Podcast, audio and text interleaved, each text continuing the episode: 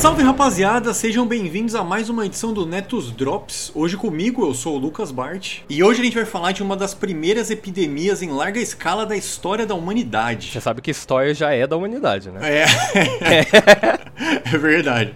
É um pouco redundante, né? Mas como vocês podem ver, eu tenho um historiador aqui junto comigo. O historiador é tudo chato, não deixa a gente nem falar as coisas do, do jeito que ser humano fala. tá aqui comigo agora o nosso especialista em história medieval de bolso, o, o Sacro Imperador Romano de Tirol, Leonardo Monteiro Bazanelli. Seja bem-vindo, Léo. Obrigado, Lucas. É... Oi, eu sou Leonardo Monteiro Bazanelli, eu sou formado em História pela Unifesp, é, eu sou bacharel em História. E vamos falar aqui um pouquinho sobre peste, né? Exatamente. Afinal, é um assunto que está pouco em voga, né? Doença, saúde, pandemia, pandemia. né? E para vocês que não sabem, porque eu acho que eu já devo ter comentado algumas vezes aqui que eu tinha cursado dois anos de história antes de entrar no curso de biologia. Eu cursei história justamente com essa criatura que está aqui fazendo esse programa junto comigo. Inclusive, eu também ia fazer história medieval quando eu estava lá no curso de história. Só que eu acabei saindo, desvirtuei, fui para biologia e o Léo ficou lá e foi, ocupou meu lugar. É, né? eu, eu, não é, eu não ia fazer história medieval e aí o Lucas saiu, eu tive que completar essa, colocar alguém que sabia, sabe estudar na área. Exatamente. Mas então, bora lá falar sobre esse assunto.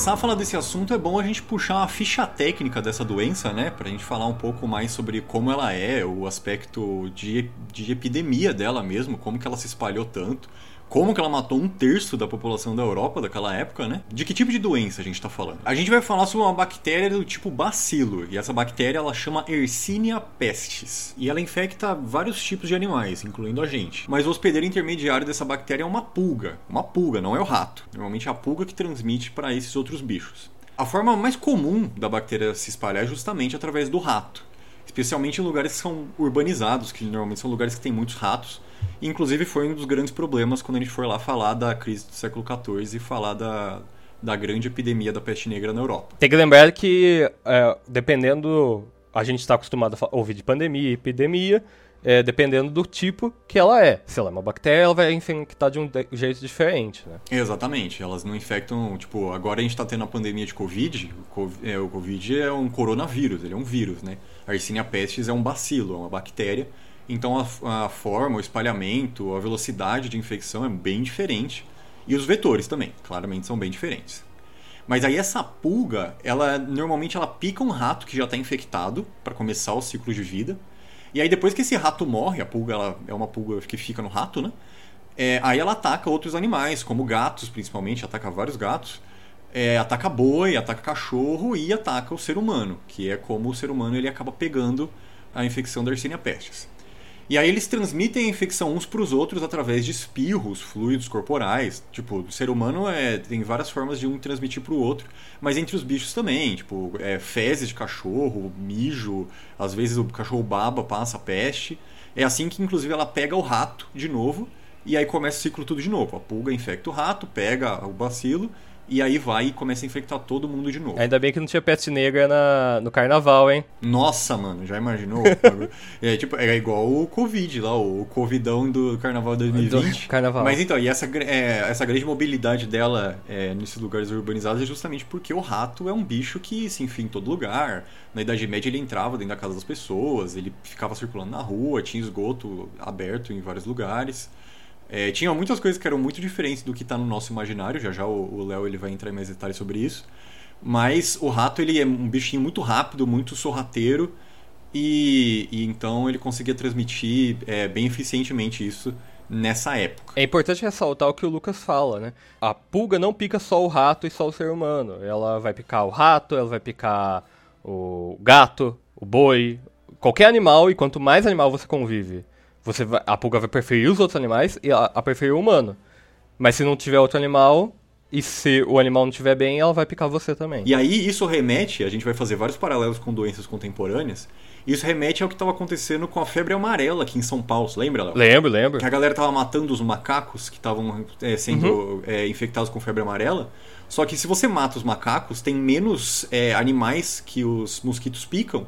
Então eles vão picar mais pessoas, mais seres humanos, porque as pessoas não vão se matar para evitar a contaminação. E o primata é muito mais parecido. A gente é primata, então. Exatamente. Pra, pro mosquito é, é, muito mais parecido, né? Mas então, qual é a forma mais comum da, dessa doença causada pela Yersinia pestis? A forma mais comum é a que a gente conhece como peste bubônica. A gente já, provavelmente algumas pessoas já devem ter ouvido falar dessa peste bubônica que os pacientes desenvolvem como se fosse uma, um surto de febre, dor de cabeça, uns calafrios, fraqueza, esses sintomas que normalmente são bem comuns em várias doenças. Mas ele também afeta os gânglios linfáticos, que são, tipo, faz parte do nosso sistema linfático, que é um sistema de, de transferência de água no nosso corpo.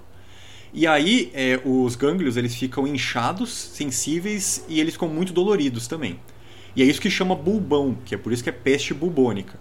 E aí, o sintoma mais característico dela, é claro, são as pústulas que ficam na pele, que é, geram uma necrose é, em volta da pústula, que, que justamente fica com a coloração escura. E é por isso que em português ela chama peste negra. É, em inglês eles costumam, é, além de chamar de, simplesmente de The Plague, né, a praga, eles também chamavam de Black Death. Por quê? Porque era a morte negra, a morte que vem dessa necrose da pele, tá ligado? É, lembrando que esses gânglios eles ficam na, no pescoço, na, nas axilas e nas virilhas. São regiões muito quentes e onde normalmente a pulga Exatamente. principalmente pica. Exatamente. Aí, ó, um biólogo nato, praticamente eu com a barba maior, esse Leonardo aí. E cabelo maior. E cabelo maior. um dos princípios, por que, que a pulga vai picar uh, os seres humanos? Porque ela tenta picar algum animal é, e ela não consegue comer. A Yersinia pestis impede, ela fecha basicamente o estômago da pulga. Ah, então a pulga está sempre com fome, mas ela não consegue comer.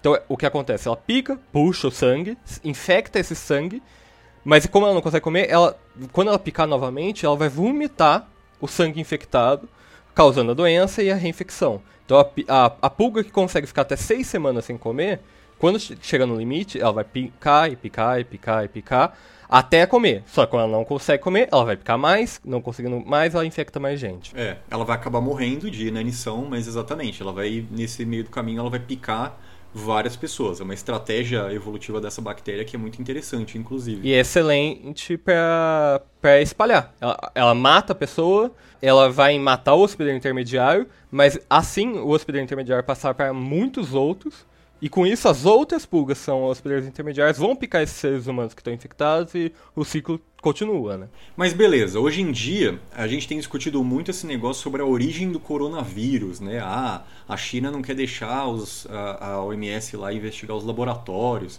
Ah, não, mas veio do morcego. Existem várias evidências de que a, a, o coronavírus ele é realmente ele é natural, ele é uma modificação de um vírus natural de provavelmente morcegos que viviam lá na China mesmo. Mas, tipo, ah, não, qual que é a origem? Qual que. que as pessoas querem muito saber da origem para saber de responsabilidade, né? De quem é a responsabilidade pela pandemia. Mas, realmente, é, a origem das doenças é uma coisa muito importante da gente saber. É, para a gente saber é, como que essa é, infecção ela se espalhou e qual que, tipo, como que foi a forma que ela transicionou de bichos que não, tipo, de não infectar seres humanos, tipo, não ser uma doença nossa, para poder infectar seres humanos. Tipo, sabendo o local onde ela começou e a condição como ela começou, a gente consegue ter ideia de, desses elementos para poder prevenir que outras doenças aconteçam é, por causa de por conta de causas similares. É muito interessante isso que a gente percebe um padrão de, do próprio ser humano. A intenção de estudar a origem é quando os historiadores foram focar não só os biólogos, os médicos, é tentar identificar a origem. Por muito tempo se tentou identificar a origem da peste negra também. Exatamente. E aí, com, no andamento dessas pesquisas, é, a gente tem agora uma ideia de como que surgiu justamente a Yersinia pestis. Os dados que a gente tem, mais recentes, dizem que ela, ela data de mais ou menos 5 mil, 6 mil anos atrás. O, a primeira Yersinia pestis dessa que infecta é, os animais e o ser humano. E foram encontrados dados dela em agricultores no Neolítico, na Suécia. Ou seja, a gente sempre pensa, quando pensa na peste negra, pensa, ah não, porque os barcos lá dos italianos que vieram da China. Então a gente sempre associa que a peste negra veio tudo do, do leste, né, da Ásia. Mas na verdade, o que eles descobriram é que o ponto zero onde surgiu a doença provavelmente foi na Suécia. E ela é a cepa mais basal. Ela, tipo, é, o, é a bactéria mais primitiva é, dessa linhagem da Yersinia pestis que se tem notícia, na Suécia. E os pesquisadores descobriram isso combinando umas análises filogenéticas, né, que são aquelas análises de relação entre, entre os seres vivos, com é, relógio molecular do genoma da bactéria, ou seja, o relógio molecular provavelmente da molécula de DNA da bactéria. É, eles também usaram algumas informações é, arqueológicas, né, detalhadas do, do modo de vida dessas pessoas, e análises genômicas dos indivíduos infectados, centenas de amostras humanas antigas em toda a Eurásia, inclusive eh, na Suécia, mas também Ucrânia, Rússia, é, Lituânia, Letônia. A própria Sibéria é um ótimo lugar para fazer os estudos, né? Porque o, os cemitérios são congelados. Exatamente. E essas análises revelaram que a Yersinia pestis, as linhagens da Yersinia pestis se expandiram pela Eurásia a partir do fim do Neolítico. Ou seja, muito tempo atrás, tipo, não tinha nem é, é, umas civilizações que a gente é, reconhece mais, o comecinho da civilização é, egípcia, essas coisas assim, foi realmente... Suméria. Suméria, exatamente, uma coisa muito antiga. É, não tinha viking na Suécia ainda. é, os vikings vêm muito depois. É. E aí elas espalhou provavelmente por meio de redes de comércio, que também é uma coisa muito interessante, porque as pessoas elas acreditavam que, por ser muito antiga, né, 5 mil anos atrás, as pessoas acreditavam que então eram massas de seres humanos se deslocando ainda, tipo, de Homo sapiens andando por aí, que foi que carregou essa doença para outros lugares.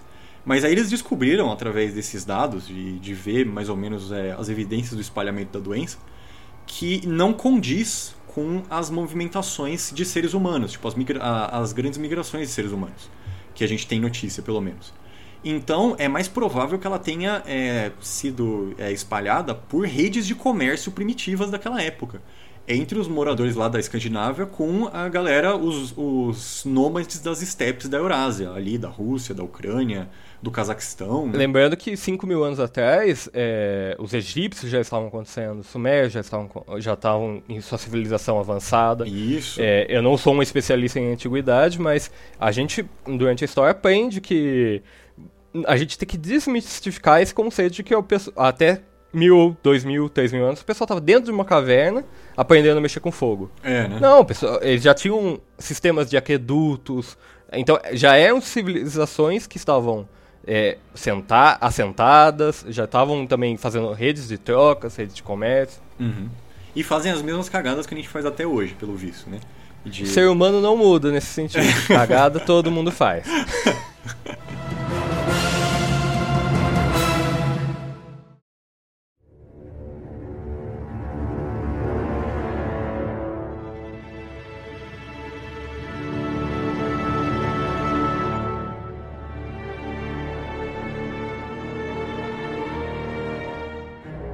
Mas aí então a gente pode ir para justamente a crise do século XIV, que foi quando a peste negra ela chegou e arrebentou todo mundo na, na Europa, né? E falar justamente de como que ela veio, é, por onde que ela veio, por que rota que ela veio, já que a gente viu que ela surgiu meio na Europa. Só que a gente sabe que, ela, que, tipo, que a, a doença da crise do século XIV ela não estava na Europa, ela chegou justamente através de navios de comerciantes italianos, né, Léo? É exatamente isso que você falou, Lucas, mas a gente precisa voltar um pouco antes. Voltar? Antes da crise do século XIV. Opa, então vamos lá. Como todo bom historiador, eu gosto de um contexto. a crise do século XIV vem também de um contexto mais específico, mas vamos voltar um pouco para a antiguidade. É, a gente busca, em, quando vai estudar uma fonte sobre peste, identificar alguns modelos que para identificar que, é uma, que foi a peste bubônica. Ah, como é que faz? Quando você pega numa fonte, às vezes a, a fonte vai dizer peste, e isso num contexto geral. Uhum. Mas uma peste, por exemplo, no século I, século II depois de Cristo, uhum. ela pode significar uma peste de fome.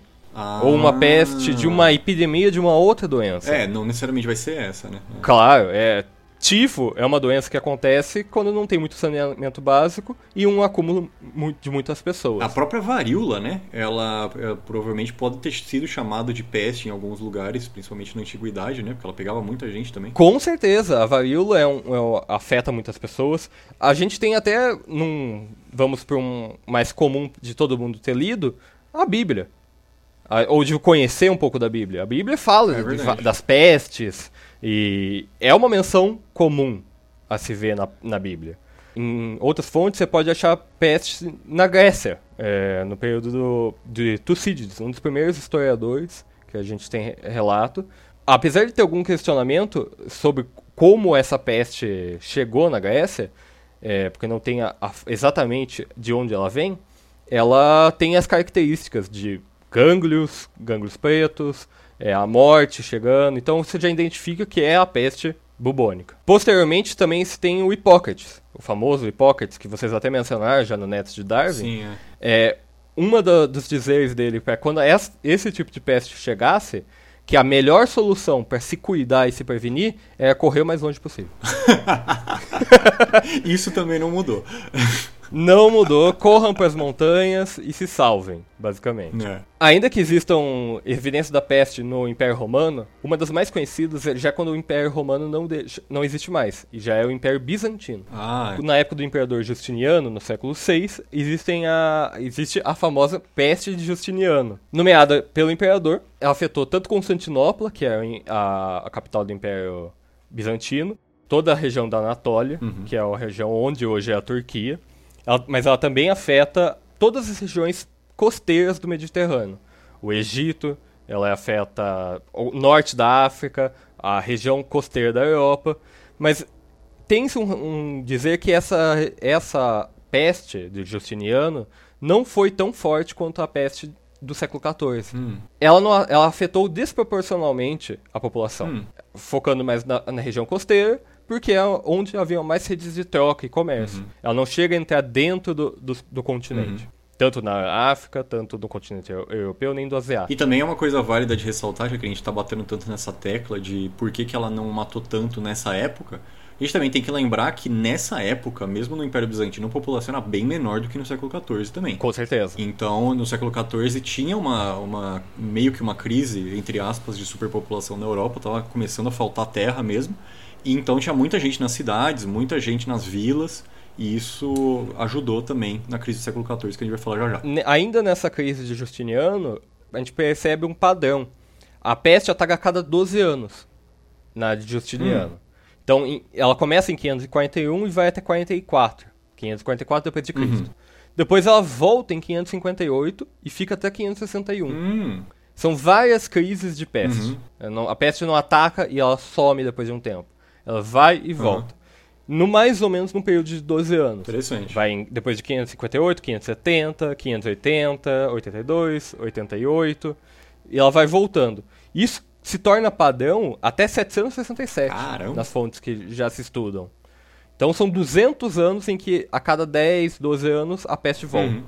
Interessante. Até se fosse uma peste mais forte, uma mutação, uma variação, ela não, se ela fosse 200 anos matando, que nem ela matou no, do século XIV, uhum.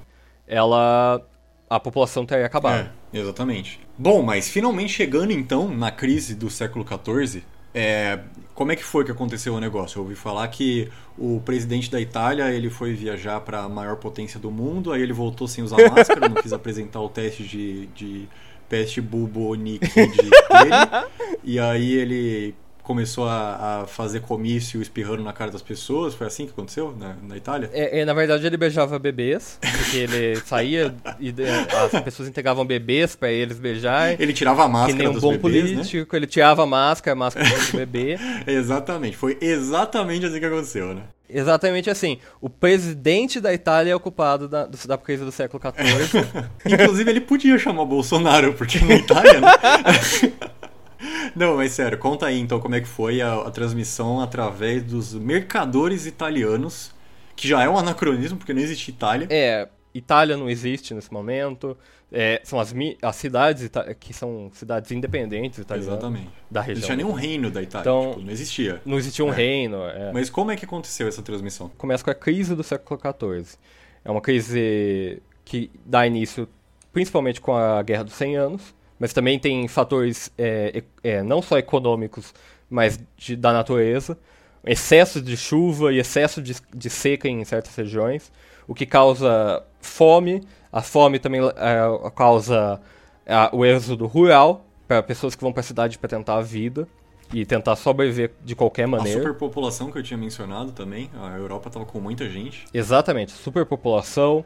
Isso gera uma bola de neve, que é pessoas se aglomerando, fome, susceptibilidade para doenças, já que essas pessoas com fome estão mais vulneráveis, e o acúmulo de pessoas em um lugar pequeno começa a gerar proliferação Sem saneamento e, como nós sabemos muito bem, principalmente na França, as pessoas não eram muito afins de lavar a mão, tomar banho, essas coisas. E isso é uma questão muito interessante. É, a gente pensa assim, lava, que a gente lava a mão todo dia. É. Ou pelo menos deveria, tá, gente? Não todo dia. Lavem as mãos. Toda vez que for no banheiro, é. antes de comer. Toda vez que for no banheiro, toda vez que você comer, escovem os dentes. É, passem desodorante banho, e tomem banho. Essas pessoas não tinham esse costume, e o costume de lavar as mãos é só do, depois do século XIX. Uhum. A gente tem que entender isso, que até o século XIX, é, um bom cirurgião deveria ter sangue nas suas roupas. Nossa. Pra mostrar que ele operava tanto. Nossa senhora. E lavar as Nossa, mãos não é uma coisa necessária. Só quando os, quando os caras começaram a ver as bactérias mesmo na placa de Petri que, que deu choque Exatamente. de realidade. Né? Mas ao século XIV, menos lavagem de mãos e mais sujeira acumulada. Exatamente. É, as latrinas eram coletivas, banhos eram coletivos. Lembrando que as pessoas são puritanas, em até certo ponto, uhum. mas a, a, a, existem diferenças entre, de épocas o que é ser puritano. O banho europeu é uma, um costume comum você, de você tomar banho em numa região comunal. As águas eram normalmente termais, uhum. então se esquenta a água e faz é tipo uma piscina, né? Acho que alguém, as pessoas já viram isso, uhum. em, em, mais em imagens sobre a Grécia e Roma antiga do que na Idade Média. Agora, por onde chega a peste negra na Europa? Bom, a, a peste bubônica ela vem pelos barcos de comerciantes, principalmente quando vão fazer troca de pele, trigo.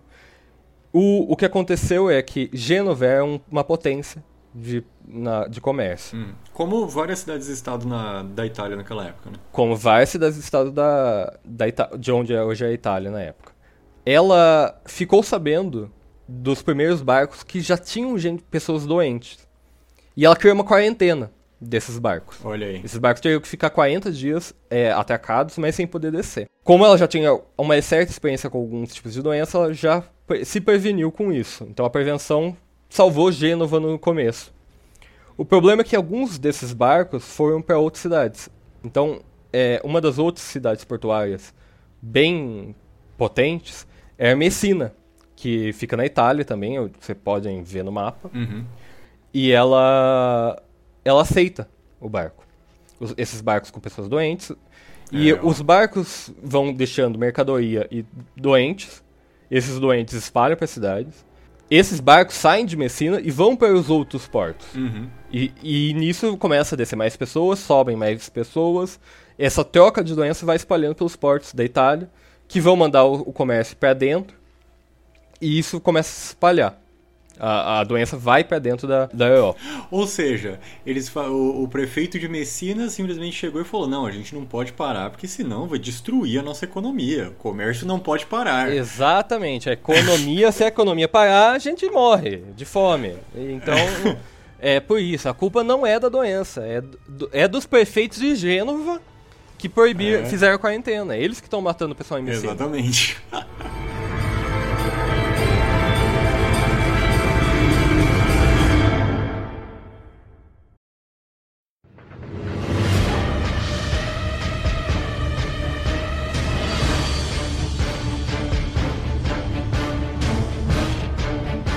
A peste chega na Europa e ela mata cachorro andando. Quando ela se espalha pela Europa, as cidades começam a ter contingentes, né? De ou se prevenir ou de culpabilizar e achar um, alguém que fez o, o, problema.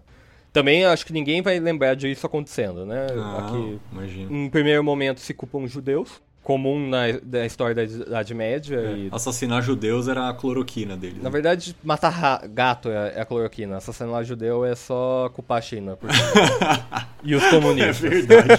É verdade, é muito melhor. É, A analogia é muito melhor. é, matar gato é, É tomar tomar cloroquina. cloroquina. E matar judeu é culpar a China e os comunistas. É isso aí.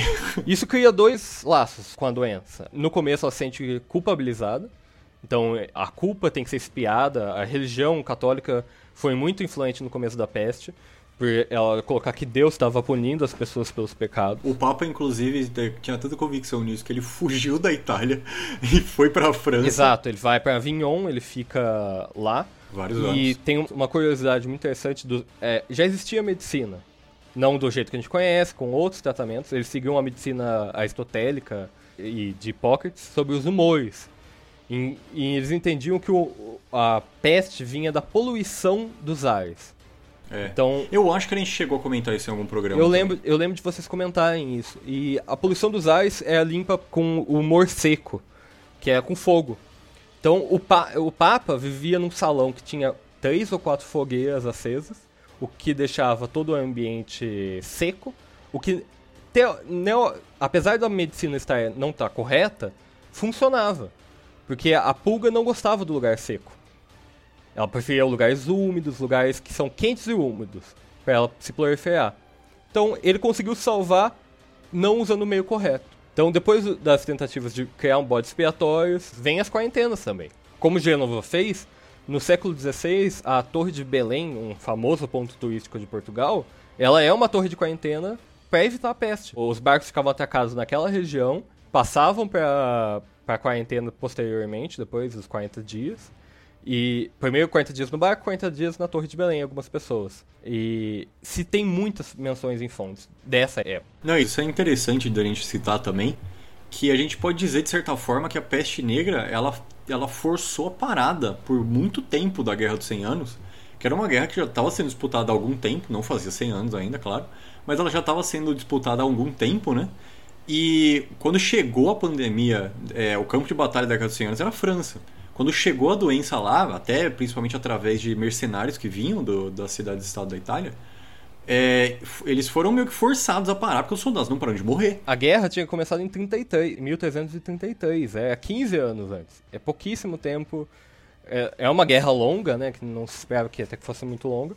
Mas ela foi longa. E quando começa as pessoas. Tem relatos das pessoas morrendo no campo de batalha.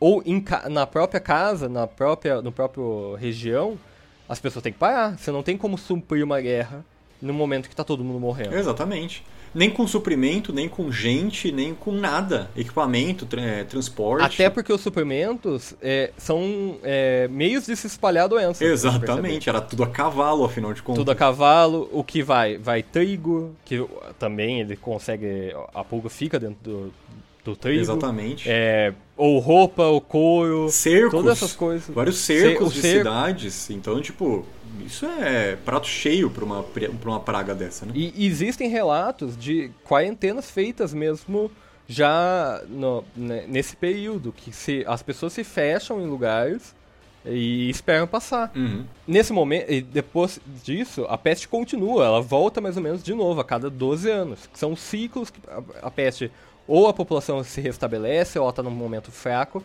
e existem crises de peste. Uhum. Aquele mesmo Em ciclo 1500 similar que acontecia com o Justiniano. né? Similar da crise de Justi- da peste de Justiniano. Então começam a formar é, meios de prevenir a doença. De pelo menos não espalhar. As pessoas que estão em cidades fechadas, elas são, é, por exemplo, é, regiões muradas, assim. Sim, se é. fecha a cidade, ela a pessoa não sai para espalhar a doença e as pessoas novas não entram. Então a doença não se espalha. A pulga morre é, depois de certo tempo que ela não vai consumir, ela vai morrer de fome.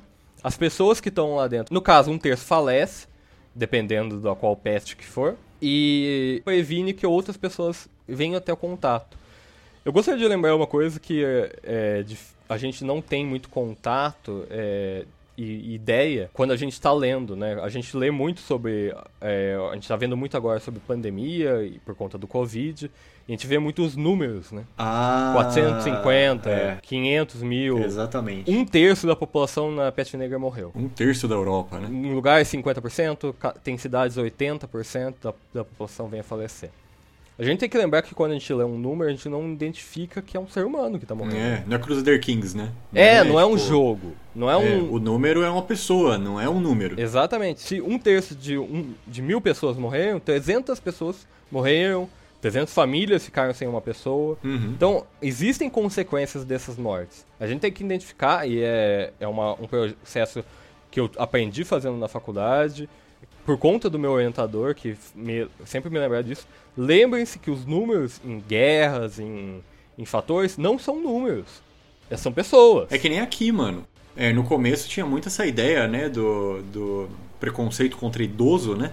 Que, ah, não, a doença que mata velho. Mas o velho não vai morrer já, então deixa o velho morrer. Tipo, não, irmão, é, Exatamente. um- é uma pessoa. Não é só porque ele tá mais perto do fim da linha do que você que ele pode morrer a qualquer momento. Não, não é assim que funciona. Exatamente. É a, a gente não pode banalizar a vida, né? Que é o importante. A gente, quando estuda, a gente tem que verificar se a gente não está esquecendo dessas taxas, é, favorecendo o número em vez da, da vida. E bom, você tinha dito lá na crise de Justiniano que a doença ela voltava a cada 12 anos e que depois, na, na crise do século XIV, a doença também voltou a cada 12 anos na Europa, no resto da Europa também. E isso é interessante da gente falar porque a gente tem muita impressão quando a gente estuda, tipo na escola, vê a crise do século XIV, peste negra, os médicos da peste lá com aquele bico gigante, aquela máscara e pensar, ah, não, ó, que, que coisa terrível, e aí de repente some. É igual várias coisas que acontecem nos nossos livros de história, né? Desaparece, ninguém mais fala no assunto, e aí a gente pensa, não, beleza, acabou, resolveu o problema, né? Só que justamente a, a peste ela vivia voltando e tipo até é, gerar, até surgir a medicina moderna mesmo, no século XIX, é, tiveram vários ataques e vários outbreaks de peste negra, da peste bubônica, né? Em várias partes da Europa e também em outras partes do mundo, né, cara? É, a gente tem que pensar que em 1569, em Lisboa, a população tinha 200 mil pessoas. E teve uma, uma crise de peste, ela matou 60 mil pessoas. Caralho! É, o 60 mil para 200 mil sobraram 140 mil pessoas. Então, é uma perda muito grande. O rei, que eu não vou, não vai me ver o nome agora, ele era devoto de um santo. E as procissões que aconteciam todo ano, se a gente lembrar, a religião era muito forte na monarquia, ela foi proibida. O rei proibiu a procissão. E ele alega por meios científicos, dizendo que os médicos dele mandaram todo mundo ficar em casa, para conter a doença. Então já existe, nessa fonte que temos, é, mostra que os médicos começam a ter mais influência e começam a ouvir a ciência para evitar que se espalhe a doença. É interessante a gente ver que um monarca do século XVI pensou mais na- no povo, na população a- sobre o qual ele reina, do que um presidente de 2021, né, cara? que tipo, Exatamente. até o cara tá ouvindo os médicos e enquanto o outro tá mandando o médico embora e chamando o pastor, justamente. Exatamente, ouvindo mais que tem é de novo que a gente falou sobre a culpabilização, né? Quem é o culpado? Mas eu ouvi falar que depois da Guerra dos 100 Anos existiu uma comissão parlamentar de inquérité na França, né? Aham. que foi tentar julgar né, o, o, o rei da França por, por culpabilidade sobre a pandemia de peste negra, né? Sim, sim, tinha um, um- eles tinham o que é um nobre da época chamado René Calais. René Callier. Ele, ele foi um é um, um título que não existe mais, relateur, junto do Randolphe, que é um outro personagem muito importante. Eles foram muito atrás para mostrar que é culpa desse do, do monarca Exatamente. que as pessoas morreram. Tinham uns outros nobres É. que ficavam a- apoiando o monarca, falando que era normal a pessoa morrer, que tinha que. Deus ajudaria, tinha que matar mais Eu judeu. ouvi falar que até que o príncipe da coroa de vez em quando ia lá na, na, na comissão. Isso! Na comissão ele ia pra defender o pai dele e tinha outro que era o Marquês de Roger que ficava falando que o. Marquês de Rogério, agora que eu entendi. Ai, que merda.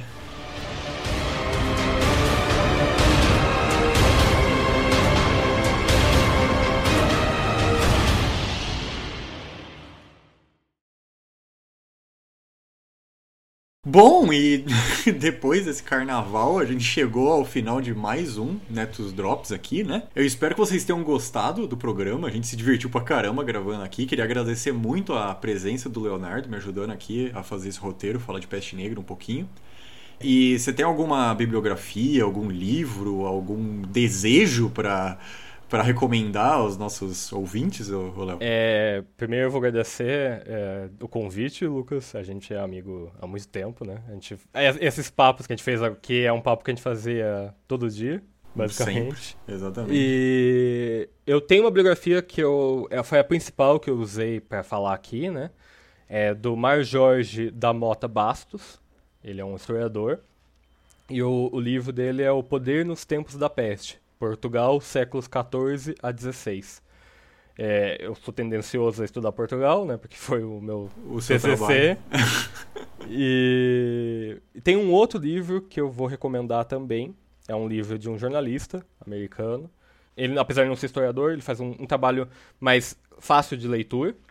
Infelizmente, ele só tem em inglês. Pelo menos eu só achei em inglês. Se vocês acharem em português, leiam. É, chama The Great Mortality: An Intimate History of the Black Death, the Most Devastating Plague of All Time. O autor é o John Kelly. É, e sigam a gente nas redes sociais, no Facebook, no Twitter e no Instagram. É só digitar lá Netos de Darwin, vocês vão achar a gente. A gente também tem um site que é www.netosdedarwin.com. Lá você vai encontrar todos os nossos episódios, tanto os regulares quanto os drops. Vocês também vão conseguir entrar em contato com a gente, vão conseguir ver a nossa cara, ver quem é quem, colocar uma cara nas vozes que vocês escutam aqui no programa. E a gente também tem uma campanha de financiamento coletivo no Apoia-se, que é apoia.se barra netos de Darwin, que é da onde a gente tira o dinheiro para fazer sorteio, comprar equipamento, melhorar a qualidade aqui dos programas. E a gente sempre fica muito feliz, né? Quando vocês podem ajudar. Mas se vocês não puderem, só de vocês compartilharem e ouvirem aqui os programas, a gente também já está bem feliz. Então é isso e até a próxima, galera. Falou aí. Até a próxima.